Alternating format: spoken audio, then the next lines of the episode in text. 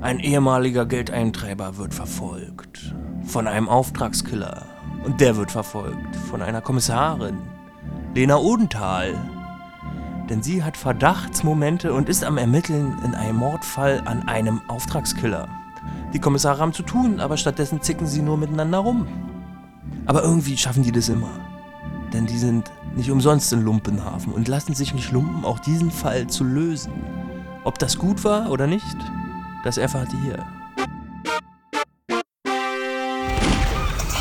Und Action! Jetzt seht wieder rund, der Tatort Podcast ist zurück. Wir sind ein bisschen verspätet. Es ist Winter. Krankheit schneidet ein wie der Winter. Meinst du, kriegt ihr mit, dass wir verspätet sind? Na, ich denke schon, die fragen sich dann immer, hey, wo bleibt denn hier der Podcast? Okay. Ich meine, ist ja eigentlich auch in unserem Geschäft einfach richtig wichtig, pünktlich zu sein. Eigentlich. Aber das schafft man halt nicht immer und vor allen Dingen nicht, wenn man dazu gezwungen ist. Kennt man ja aus der Schule, aus der Uni. Ja, und jetzt sind wir wieder gezwungen, hier beieinander zu sitzen. Hallo Hoshi. Hallo, Billy. Äh, wir haben auch Publikum diesmal dabei. Unser Jingle-Sprecher Topschi Die- ist nämlich am Start, aber du bist, äh, du hast den Tatort nicht gesehen. Da kannst du ja mal kurz deine zarte Stimme kurz hier reinbringen. Moinsen. Und wir besprechen heute Tatort 966 aus Ludwigshafen. Da war wieder die Ödental unterwegs und hat den Tatort Lu ermittelt. Ja, das ist der bisher kürzeste Titel für einen Tatort. L-U, also ohne O. Ihr habt maximal noch vier buchstabige Titel. Jetzt ist zwei Buchstaben. Aber Arbeitstitel habe ich gelesen, war eigentlich Lu mit O-U. Ja, mit L-O-U-P, weil das so. ist auf Französisch Wolf. Ah. Und dieser Lou heißt ja auch Ludwig noch Lou Wolf. Wolf, genau. Ah. Deshalb wahrscheinlich. Alles klar. Ja, die Story, was soll man sagen? Viel zu rätseln, ja, ihr eigentlich nicht. Nee, Auftragskiller Außer- wird gejagt von Auftragskillern. Ja, Und aber eine Unklarheit, ja, ihr schon. ja, meinst du Was? jetzt mit dem Hund? Ja, Ja, okay. Also da gab es eine Szene, wo äh, unser Bösewicht. Bösewicht oder vermeintlicher Antiheld, Antiheld will ich ihn nennen. Aha. Der, der Antiheld. Ja, ne, weil der war schon nett. Ich fand das schon sympathikus. Ach so. Also der Lou Wolf, unser Auftragskiller, der da irgendwie von Auftragskillern gejagt wurde, der hat nämlich von dem Auftraggeber der Auftragskiller äh, den Hund entführt. Oder er hat Ja, den, da gab es so eine Hund Szene, besucht wo Jürgen Vogel irgendwie sich zu einem Hund niederkniet und den ganz lieb was zu essen gibt. und streichelt. Ja. Und dann gab es ein paar Szenen später die Ansage von unserem Auftragsgeber, wie hieß denn der eigentlich? Ähm, Dr. Mark Moss. Dr. Mark Moss. Ähm, der hat nämlich dann am Telefon zu seiner Frau, die wir auch nie gesehen haben, gesagt, oder zu der Person, mit der er telefoniert hat, äh, Benny ist noch nie abgehauen. Also scheint der äh, Lou den Hund entführt zu haben. Ja, und Aber das ist ein wahrscheinlich total- ist es im Schnitt verloren gegangen. Ja, das ist ein total leerer Handlungsstrang. Also vielleicht haben sie gedacht, das haben wir keine Zeit mehr, um das jetzt unterzubringen. Aber dann hätten sie Anfang der Auflösung auch weg sich lassen können, wa? Ja, So wie ich jetzt das Wort sich in meiner Ausführung hätte weglassen können. hätte weglassen können. Hätte. Hm, Hätte können. können. Ja, wir haben eine ziemlich lustige äh, Figurenkonstellation gehabt. Da gab es einen schleimigen Manager, den du eben einen Anti-Helden genannt hast. Achso, du, ich dachte, du meinst den Lou. Ach so. Ich meine den Lou. Nee, den Schleimigen, den meine ich schon als Bösewicht. Ah ja, ich dachte, das- unser Lou meint. nee, meinte den Lö, der Lou war ja eigentlich nicht der Bösewicht. Das Ja, war ja mehr so ein bisschen der Gangster mit Herz. Ne? Ja, ja, ja.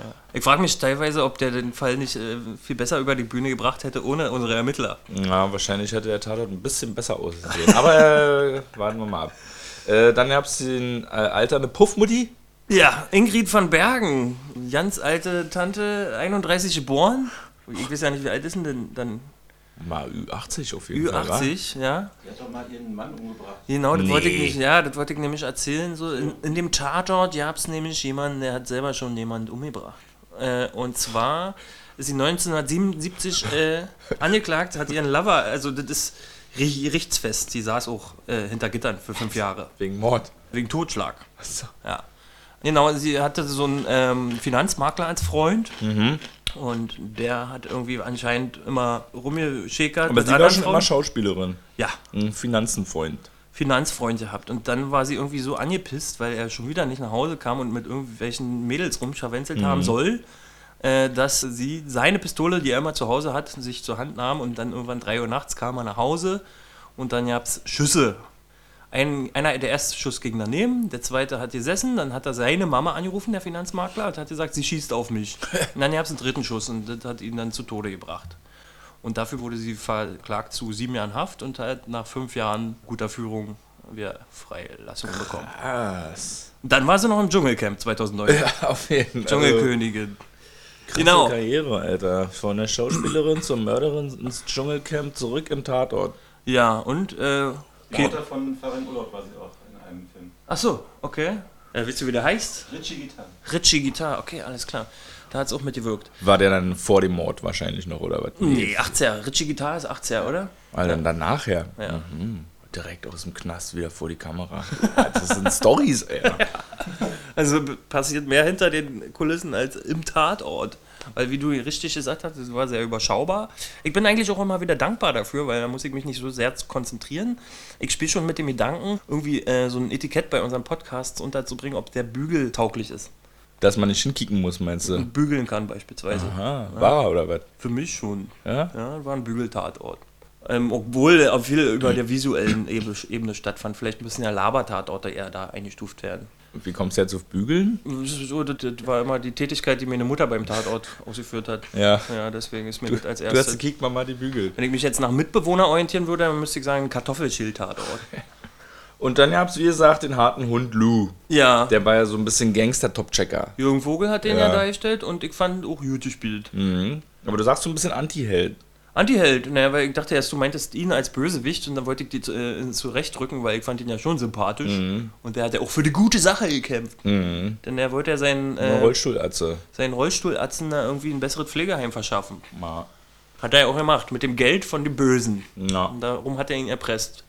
Genau, weil der war ja mitverantwortlich für Morde in der Vergangenheit. Oder für, nee, für, nee, kein Mord, sondern für diese, für die Narbe bei Lou im Gesicht und für die Tatsache, dass ein Arzt im Rollstuhl sitzt.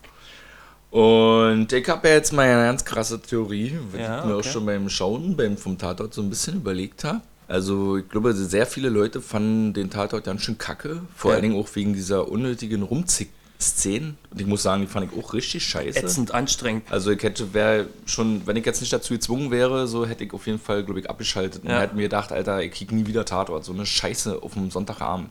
Und vor Aber ich habe zum Glück durchgehalten und bin jetzt irgendwie so ein bisschen zu dem Schluss gekommen, dass das irgendwie wie so eine Comic-Verfilmung gewirkt hat. Also Okay. ja nicht wie so ein klassischer Sonntagabend-Krimi äh, für Mami und Papi, Mhm. sondern irgendwie wie so eine Comic-Verfilmung mit überzeichnete Figuren, mit diese auch Rückblenden, grobkörnig, äh, starke Farben, auch diese mh, Bilder da von der Ludwigshafener Stadt und so. die Tortenschachtel. Und überhaupt auch so gewisse Szenen, auch ganz besonders am Ende, wo die sich dann Mexican-Style da alle gegenüberstehen Mexican und Standoff, äh, genau. Mexican Standoff-mäßig Äh, totschießen. für die Hörer, die nicht wissen, was das ist, das ist einfach diese Standardsituation. Ich habe auch mal eine extra nachgeschlagen, dafür gibt es auch keinen richtigen Wortursprung, wo das herkommt, aber das kennt man dann vielleicht aus alten Western oder aus Quentin Tarantino-Filmen, wo sich äh, mindestens zwei, äh, also drei oder mehr Beteiligte gegenüberstehen mit gezückten Waffen, wo eigentlich nur schief gehen kann, die Ja. Auflösung. Und Genau, und das sind alles so Sachen, die mich ein bisschen dazu Erzeugung gebracht haben. Wenn man diesen Tatort aus diesem Blickwinkel sieht, ist das schon wieder recht interessant. Mhm. Also gerade auch das Zusammenspiel von der Odenthal und dem Supergangster Lou, der ja auch äh, so einen Top-Checker gespielt hat. Ja. Ja. Der kommt davon, ohne dass es jemand merkt. Der macht krasse Tricks am Telefon aus dem leerstehenden Haus und der sie steht merkt, unten dass er so. verfolgt wird, ohne sich umzudrehen. Ja, genau. Das war auch so immer so eine gewisse Comic-Optik, also so sehr aussagekräftige, plakative Bilder gewesen. Ja. Das hat mich so ein bisschen daran erinnert. Und aus dem Blickwinkel betrachtet fand ich dann wieder gar nicht so schlecht. Aber ich ich fand irgendwie zum Beispiel äh, die Lena Odenthal, fand ich äh, von der Ulrike irgendwie ein bisschen, die Zickerei fand ich schlecht dargestellt. Irgendwie, Ja. Ich würde jetzt fast meinen, ein bisschen äh, unbefriedigendes Schauspiel. Also erstens, dass es Zickerei ist und zweitens kam das nicht so wirklich rüber, als ob sie es ernst meint, sondern Ja. dass es für mich so ein bisschen Laientheater war. Tut mir leid, aber muss ich jetzt mal sagen. Dazu hat Matthias Dell aus äh, Neuen Deutschlandsp interessante Sachen Mhm. geschrieben. Der hat einmal geschrieben, so, dass diese Figur von der Odenthal so ein bisschen im Mittelpunkt steht, aber das nicht schafft, den ganz auszufüllen. ja.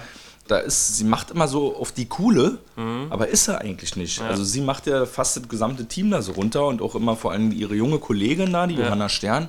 Und tut so, als ob sie die Top-Checkerin ist, aber ist es eigentlich nicht. Ja. Und das war halt auch ein bisschen nervig gewesen dann in dem Zusammenhang. Also ich habe mir dann immer schon so ein bisschen gewünscht, ey, Johanna Stern, Alter, knall die doch einfach weg jetzt und löst es mal alleine, weil Nein. du hast auf jeden Fall die besseren Skills. Ja, und man war ja dann froh, als Kopper ja immer auf den Tisch Ja, gehauen hat, dass Fall. das jetzt reicht hier. Ja, naja, die Odenthal hat ja wirklich alle in ihrem Team runtergemacht. Also sogar ihre Sekretärin irgendwie. Ja, die war halt untervögelt und deswegen ist ja auch klar, dass sie da äh, Interesse hatte an unserem Lou Wolf, weißt du? Aber die kamen wieder nicht dazu. Dann wird sie den nächsten Tatort wahrscheinlich weiter so rumzicken. Oder Dazu hat auf Twitter äh, Kurt Gödel auch einen sehr gehässigen Tweet geschrieben. Ich wünsche der Odenthal, dass der Vogel den Stern knallt. das so. wäre richtig fies gewesen, wenn jetzt äh, der Jürgen Vogel äh, mit Johanna Stern was gehabt hätte und Odenthal wär, hätte richtig alt ausgesehen. Weil so liebesmäßig ist er halt auch nicht gerade vom Glück beseelt. So. Ja, sie hat ja auch kurzzeitig ein bisschen so äh, ein bisschen Eifersucht äh, rausblicken lassen, aber die beten so, dass sie ja jetzt getrennte WG haben. Also nee, getrennt wohnen. Die waren ja, Ja. in der WG, Kopper Ja. und Odenthal. Und das ist ja seit Jahren jetzt äh, aufgelöst. Ja, aber Odenthal wollte das ja so. Achso. Er wollte ja weiter WG machen. Mhm. Odenthal wollte doch da raus und jetzt eigene Wege gehen. Und dann kam die ganze Burnout-Geschichte und so. Ich habe mir jetzt erstmal ein Bier aufgemacht. Echt wir mal, haben wir Bier- besorgt. Das haben wir aber schon mal getrunken. Haben wir schon mal getrunken. Ich glaube, das letzte Mal haben wir es aber auch anders benannt. Das ist das Wäldebräu Nummer 1, Premium-Pilz. Das kommt in Oh. so einer. Das war der Sound vom Bier, liebe Hörer. Das kommt in so einer ganz komisch geformten Flasche daher. Die sieht so ein bisschen aus wie ein äh, vierfach gebogener Pimmel. Ja, und guck mal, guck dir das mal an. Ich will's Nee, musst du aufmachen. einfach ziehen da oben. Ne, hab ja schon. Jetzt Nee, ist mit irgendwie- richtig ziehen, Achso. genau. Fertig. Okay. Das hatte auch keinen normalen Kronkorken, sondern hier so musst du mit der Hand aufmachen. okay. Wird das Publikum auch eins? Aber ist richtig lecker, Ja.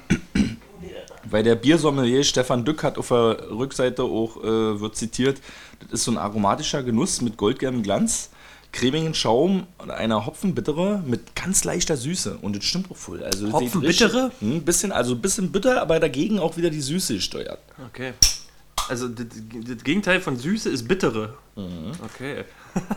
Steht das, ach, hier steht das Wort ja Cool. tatsächlich. Ja, Hopfenbittere. Was ist das Gegenteil von Süße? Ist es nicht salzig vielleicht? Ja, aber nee, aber das Substantiv zu bitter müsste sauer. bittere. Bitterigkeit. Bitterung. Schlechte Bitterung heute. Aber das ist ja ein süder Bitter hier. Also ich finde es ja nicht bitter. Ich habe ja gerade ein Kindle. Nee, es hat ja auch eher die leichte Süße so. Gefällt mir. Ja, wie Karlsberg oder sowas. Ne? Äh, vielleicht hören wir uns mal ein Tape an. Ja, der Michi. Zugespielt und abgespielt. Michis mörderische Meinung. Und hier bin ich, der Mann mit der mörderischsten Meinung zwischen Fernsehturm und Gardasee, der Michi. Hallo, einen herzlichen Gruß nach Berlin und an jeden Hörer, der jetzt nicht schon abgeschalten hat. Ich habe auch meinen Senf beizutragen zu der Ludwigshafener Tatortfolge Lu. Und zwar, cooler Anfang, ne? die Bilder von dem Chemiewerk, diese schnellen Schnitte, die Mucke, hat cool angefangen und ging auch cool weiter mit Jürgen Vogel, mit einem coolen Jürgen Vogel.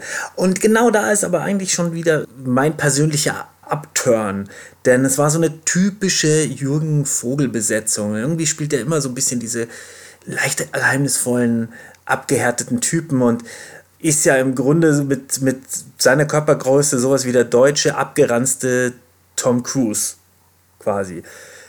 Nichtsdestotrotz hat er cool gemacht, kam für mich cool rüber. Generell hat äh, der Ludwigshafener Tatort äh, ganz gut unterhalten. Also die fiese Kritik, die ich jetzt so gelesen habe, hat er eigentlich gar nicht so verdient in meinen Augen. Klar, er hatte keine größeren Spitzen und er umspielte quasi das Sonntagabend-Gucker-Gehirn und dudelte so ein bisschen sanft vor sich hin, wie auch die Filmmucke. Denn sagen wir mal, so ein Boraski-Tatort, das ist wie eine schummrige Eckkneipe mit sehr gutem Essen und interessanten Gästen. Und die Münchner sind natürlich ein Biergarten. Aber nicht so in bester Lage und die Gäste sind etwas ruppiger, ne? Ist auch ein bisschen verwilderter. Davon ausgehend kann man behaupten, dass die Ludwigshafener Tatortfolge eine Zwei-Sterne-Hotel-Lounge-Bar war. Also, wenn wir von Tatortfolgen als Gastronomien sprechen. Zum Ende hin gab es meiner Meinung nach ja sogar ein paar Ausflüge so in Richtung Oceans 11, was ja quasi die gehobene Lounge-Version der Gangsterfilme ist. Und man denkt, der Clou vom Lou, der geht auf, ne, wenn er da diese Nummer mit dem Krankenwagen dreht. Aber es endet dann doch alles ziemlich Shakespeare-mäßig mit ordentlich Tod im Pflegeheim. Natürlich mal wieder in Zeitlupe, das können sie sich einfach nicht verkneifen. Dennoch ein solider Tatort, der unterhalten konnte. Wenn auch nicht auf besonders spektakulärem Niveau. Ein Highlight gab es dann allerdings schon. Ich glaube, das ist der erste Tatort, der das Darknet erwähnt. Das Darknet hat es somit in die Tatortwelt geschafft. Herzlich willkommen, Darknet. Gut, das bringt mich zu meiner obligatorischen Frage an euch. Ohne groß nachzudenken, nennt einen eurer Lieblingstatorte und sagt mir dann, was für eine Art Kneipe könnte der sein. Vielleicht fällt euch ja sogar ein, äh, wie die Lokalität heißt. Ich bin gespannt auf eure Einfälle und verabschiede mich. Ich sage danke und hoffentlich bis nächste Woche. Tschüss. Also, also von uns auch erstmal herzlich willkommen, liebes Darknet. Jo. Endlich Zugang auf Auftragsmörder und Drogen. Und welcher Tatort ist denn deiner? Also Mena wäre jetzt ganz spontan, ohne groß nachzudenken, der Tukor-Tatort. und äh, Schmerz. und Schmerz geboren. Und dazu würde mir irgendeine wirklich liebevoll eingerichtete äh, Wein, Wein. Nee, nicht Liebster unbedingt Wein? Wein. Man darf schon drinnen rauchen, glaube ich. Das muss sein. Mm, Aber auch ein bisschen rustikal, alles eher hölzern. Mm, Nicht zu kalt, äh, alles eher ein bisschen schummerig. Also, was mir jetzt ganz spontan dazu einfällt, wäre auch so ein bisschen Lebowski hier in Berlin, in der Niederbarnimstraße. So in die Richtung würde es ungefähr gehen bei mir. Und bei dir? Ecke, ich nehme mal ähm, das letzte Haus links. Äh, der letzte Frankfurter Tatort da, ja? Oder was? Ja, das letzte Haus am Ende. Das Armin Haus am Rohde. Ende der Straße. Armin Rode Tatort. ah, ja, Genau, und auf das ist auch so eine Art Eckkneipe, aber dann um 4 Uhr morgens, wo nur noch die Reste sind so. Mhm. So, wo man nochmal völlig betrunken rintaumelt und keinen kennt und gerade noch so einen Schnaps bestellen kann. So, das war äh, die Kneipe und, Und äh, dann sagt die Kellnerin schon, ey, das ist jetzt aber auch der letzte, ich will gerade schließen. Nö, nö, nö, da sitzen andere abgewrackte Ka äh, Kanalien und. Äh, Den unterhältst du dich, tauschst Nummern aus, ob sie nicht mal in irgendeinen Film mitspielen ja, wollen. genau, genau. Äh, Große Visionen wieder um die Äh. Uhrzeit stattfinden. Und so wäre der, ja. Okay, sehr gut. Äh, apropos, äh, hier, äh, was, wie apropos, so ein Schwachsinn, nix apropos. Nicht apropos. ja, Michi hat es ein bisschen gesagt, die Bilder, die auch drin vorkamen, hier äh, Chemieindustrie, ähm, Fand ich gut, den Anfang. Leerstand. Wann hat dir gefallen, ja? Da kam so Rockmusik Mhm. und dann diese äh, äh, Kameraeinstellung von der nächtlichen Industrielandschaft, ja, das war schon geil gemacht. Und da wurde ja auch viel gedreht in dieser Tortenschachtel, ist dir den Begriff? Nee, weißt du, das Tortenschachtel war diese Runde, äh, wo, wo der Auftragskiller von Jürgen, vom, vom Lou Wo umgebracht umgefallen ist. Äh, das war auch die Tortenschachtel. Beide Auftragskiller sind an demselben Schauplatz umgekommen. Mhm. Und der eine am Vordach runtergefallen Ja. und der zweite, den er da erschossen hat, und ist innen drin in der Tortenschachtel. Das ist so ein altes Gebäude, das war mal irgendwie äh, so ein Werbegebiet, Kaufhaus oder so. Kaufhaus und ist halt rund und deswegen Tortenschachtel genannt. Und die haben da auch noch schnell gedreht, bevor es abgerissen wurde, weil Ach, das gibt's ja nicht ja nicht, gibt's nicht mehr. Hör mir auf, da. Genau. Und interessant fand ich, da bin ich nämlich drauf gekommen, weil da war so eine, als Was bauen sie jetzt dafür hin? Schuhkarton. äh, da gibt es schon erste Architekturentwürfe für, für so ein, schickeres Kaufhaus, ja. okay, ein Riesendildo aus ja, ja. Glas. Da war nämlich ein schöne Graffiti ähm, und da bin ich nämlich auf die Spur dessen gekommen. Totenschachtel hat da jemand dran gesprüht. Ah ja, auf jeden Fall. Ja, ja, und deswegen, äh, was ist das eigentlich? Hat das irgendeinen Bezug? Und dann habe ich nachgeschaut und ja, das ist irgendwie so ein, so ein kleines Wahrzeichen. Also am. Berliner Platz in Ja. Ludwigshafen. War. War, genau. Die haben da vier Drehtage gedreht, auch Das dieses ist, Jahr. das, das, das ist der Sinn wahrscheinlich von einem Wahrzeichen. Wa- Das ist wahr.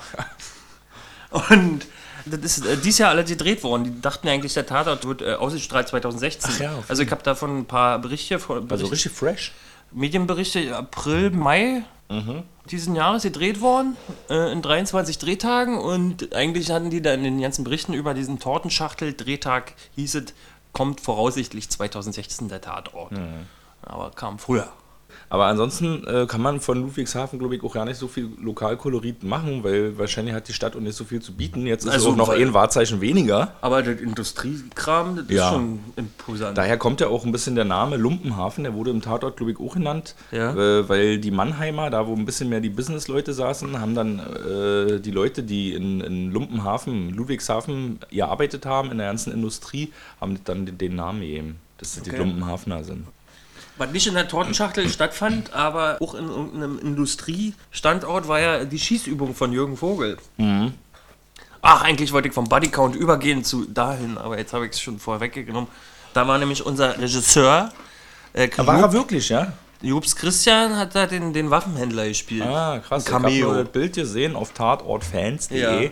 und habe mir gedacht, äh, war das jetzt wirklich oder war das ein Szenenfoto oder war das nur so ein Setfoto gewesen? Aber er war wirklich da am Start. Genau. Krass. Also hat sich er selber untergebracht. Das ist immer schön. Hätte man auch den Hund, den Benny, den unterbringen sollen, was mit dem passiert dann, ist. Der wäre dann auch gleich vorher gekommen. What's about Benny ist die große Frage. Aber nun zum Bodycount.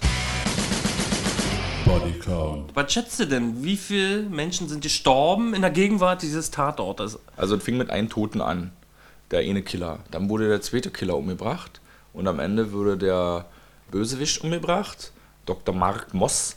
Und dann wurde der Lou auch noch getötet. Also vier Leute. Ne? Klischee. Und irgendwie, ich habe mir notiert, in der Vergangenheit, in den Rückblenden auch ein Toter. Achso, ja, natürlich, der drogenverseuchte äh, Ah, Bruder. ja, auf jeden, ja. War das der Bruder, ja, war? Von Mark Moss? Äh, nee, ein Freund, Studienkollege. Kumpel, ja. Mhm. Und wie viele Schüsse sind denn abgegeben worden in der Gegenwart des Tatortes? Ohne die Rückblenden-Kram da. Ohne Rückblendenkram. Ja. Na, auf jeden Fall zwei Schüsse am Ende, würde ich mal schätzen. Oder waren es so ja mehr Schüsse? Nee, das waren so ja drei Schüsse am Ende, weil der Rollifahrer hat ihn abgegeben, oh, Jürgen Vogel und der Mark Moss hat ihn abgegeben. Und dann war wahrscheinlich noch ein Schuss da beim Schießstand. Äh, äh, vom Kopper anscheinend. Ach, Kopper ja schon. ja. Mit seinem, Also Kopper der hat hat ja einen geschossen. richtigen krassen Colt gehabt. Kopper, hat einen geschossen, Lou hat Colt. geschossen, der Rollifahrer hat geschossen. Das sind drei Schüsse, sag mal. Ja, und dann musste aber leider Gottes- Schießstand, Ja, vielleicht drei Schießstand. Schüsse, sag mal sechs. Nee, Schießstand war sieben. Uh. Also sind wir bei ähm, elf Schüssen. Und hinzu kommt noch der Schuss, Schuss, der nicht gezeigt wurde, äh, weil er wurde ja auch erschossen, der von der Tortenschachtel runtergeschmissen wurde. Mhm. Also sind wir bei zwölf Schüssen, wenn wir den nicht gezeigten mitzählen. Wenn er nur ein Schuss war, der ihn erledigt hat. Aber äh, rückblendenmäßig, äh, braucht man jetzt nicht groß Rätsel raten, viermal wurde ja Rückgeblendet? Diese, na, dieser, dieser Schuss, Ah, ja. der die Narbe erzeugt, Ja, wurde und sag mal- viermal gezeigt. War das denn CGI dann da? Wie Normal, na so- klar. Ja. Ja, willst du mich verarschen? Wie soll die das denn machen? Das spricht auch noch mal ein bisschen mehr für so eine Comic-Verfilmung irgendwie. Da hätte man genau sowas auch so richtig im Bild, hätte man das, stelle ich mir vor, wie man das malen könnte, eventuell, wie dann der Okay. Schuss da so durch und das Blut da so ausblättert. Vielleicht mal eine Sin City schwarz-weiß-Version. Ja, so ein bisschen, ja, so ein bisschen L.A. Noir, äh, Sin City-mäßig kam mir das so ein bisschen rüber, dieser Okay. Tatort. Und in dem Zusammenhang gefällt er mir ganz gut.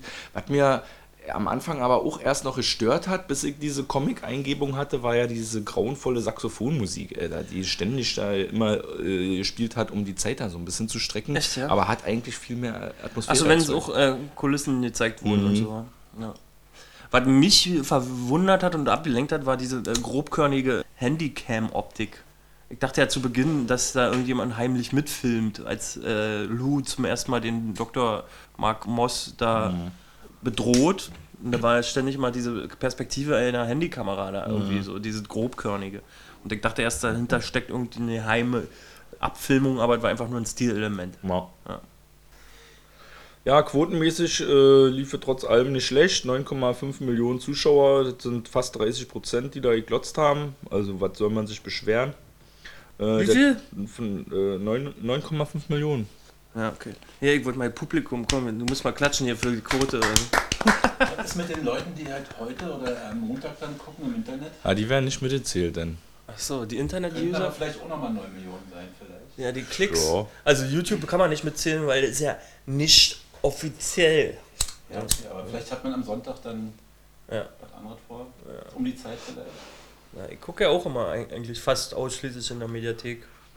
Selbst wenn es live ist. Ich habe ja keinen Fernseher, ich gucke ja eigentlich immer Mediathek sozusagen. Äh, der Tato-Blog schreibt, das war so ein bisschen eine Parodie auf einen Möchtegern-Thriller. ja, da könnte Was man, ich noch sagen wollte- man auch wieder positiv Was ich noch ausdrücken. sagen wollte, was ich lustig fand, die Dreierverfolgung. Darüber habe ich mich während des Schauens lustig gemacht. Ah, ja, auf jeden Die. Drei-Personen-Verfolgung. Ja. Anfangs verfolgt Lena Odenthal den Killer, der den Lou verfolgt, Mhm. zu Fuß. Später sehen wir, wie Lou die Odenthal verfolgt und verfolgt wird von dem Killer. Mhm. Und fand ich so absurd. Immer diese Dreierkonstellation. Matthias Dell aus dem Neuen Deutschland hat sich ein bisschen bruskiert über die zugenommene B-Movie-Qualität der letzten Tatorte. Können wir das unterstreichen? Naja, kommt drauf an, wie man das definiert. Wenn es plakative, wie du gerade sagst, comichafte Elemente hat, dann findest du ja, was du dem abgewinnen kannst. Und vielleicht meint er aber auch genau dasselbe ähm, als Negativkritikpunkt. Diese überspitzte Comic-Relief-Styles. Dieser Killer, der eine Narbe hat, diese Zickereien, Mhm. dass das halt ähm, ihm zu B-Movie-mäßig ist. Weil der zeichnet ja auch ein B-Movie aus, so diese Überzeichnung. Nee, dass es billig ist, zeichnet ihn aus. So rum war das. Gibt auch teure aber- Filme, die überzeichnet sind. Ja. Also, äh, man sieht, hier ist einiges los in diesem Tatortjahr. Äh, wir dürfen gespannt sein, wie es nächstes Jahr auch noch weitergeht, wie das Jahr jetzt ausklingen wird. Und ich bin damit auf jeden Fall am Ende angekommen. Was kommt noch? Köln? Und erstmal nächste Woche haben wir Polizeiruf. Machen wir erstmal ein Polizei, machen Päuschen. wir schön Päuschen. Erstmal, was, weiß ich nicht, was kommt denn da jetzt noch? Köln, kommt nochmal auf jeden Fall. Und es kann sein, dass nochmal Muro tatsächlich dieses Jahr. Tukur, ja, genau. Geil, Muro. Na, da haben wir nochmal was. Schönes. Und dann Neujahr jetzt schön los mit äh, Till Schweiger. Alles klar. Na denn, Ringehauen. Tschüssi.